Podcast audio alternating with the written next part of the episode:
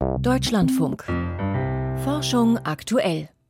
Dass ich hier sprechen kann und Sie mich verstehen, hat auch mit der Isolationsschicht um unsere Nervenfasern zu tun. Denn die macht es möglich, dass Informationen im Gehirn schnell weiterverarbeitet werden und beim Sprachverstehen kommt es auf Tempo an. Diese Isolationsschicht aus Myelin wird von besonderen Zellen gebildet, die sich um die Nervenfasern herumwickeln und angestoßen wird dieser ganze Prozess von den Überresten alter Viren im Erbgut von uns Menschen und vieler anderer Lebewesen. Das berichtet ein Team in der aktuellen Ausgabe der Fachzeitschrift Cell. Volkert Wildermuth über eine genetische Spurensuche. Fische, Frösche, Eidechsen, Vögel, Maus und Mensch. Sie alle besitzen Myelin. Myelin ist eine Hülle um die Nervenleitbahnen und beschleunigt die Reizweiterleitung sehr stark, also wirklich enorm und macht es quasi in einer Art Echtzeit möglich, dass wir im Prinzip Entscheidungen treffen und sofort reagieren. Die Isolationsschicht sorgt für Tempo im Nervensystem, erklärt die Neurobiologin Eva Maria Albers von der Universität Mainz. Und das ist für Wirbeltiere ein kaum zu überschätzender Vorteil.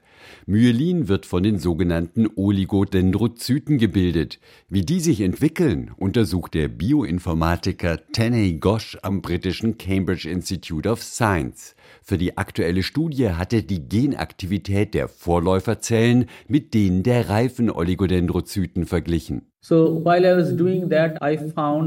Dabei entdeckte ich eine Sequenz von Retroviren, eine spezielle Familie von RNA-Viren, die offenbar Myelin-Gene reguliert.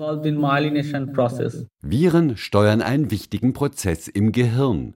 Das klingt erst einmal seltsam. Tatsächlich bestehen aber rund 40 Prozent unseres Erbguts aus den Resten von Viren und virenähnlichen genetischen Elementen. Wenn uns Retroviren infizieren, dann bauen sie ihr Erbgut in unsere DNA ein. Wenn das in Ei- oder Samenzellen passiert, werden die Sequenzen weitervererbt.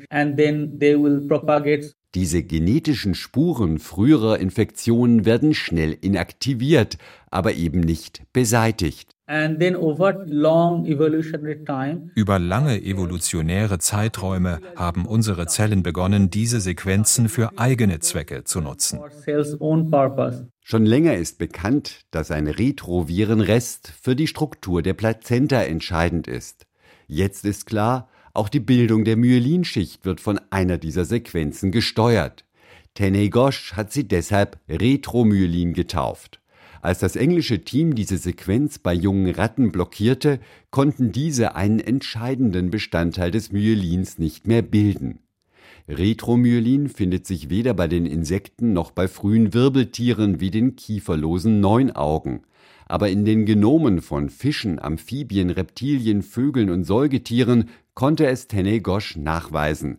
Überraschend, jede Gruppe der Wirbeltiere nutzt ein etwas anderes Retromyelin. The sequences are very close Innerhalb einer Art ähneln sich die Sequenzen, aber zwischen den Arten unterscheiden sie sich. Das legt nahe, dass sie mehrfach unabhängig voneinander entstanden sind. Dass es auch mehrmals passiert ist in der Evolution, offensichtlich unabhängig voneinander. Das zeigt schon, dass das auch bedeutend ist. So Eva Maria Albers. Die Evolution ist eine Bastlerin, die pragmatisch nutzt, was im Genom vorhanden ist, und hier waren eben die Reste uralter Retrovireninfektionen besonders geeignet. Auf längere Sicht könnten sie auch für die Medizin nützlich werden. Bei Krankheiten wie der multiplen Sklerose wird die Myelinschicht zerstört. Vielleicht lässt sich ihr Wiederaufbau mit Hilfe von Retromyelin anregen. Also insofern hat das sicherlich eine medizinische Dimension, die man jetzt allerdings erforschen muss.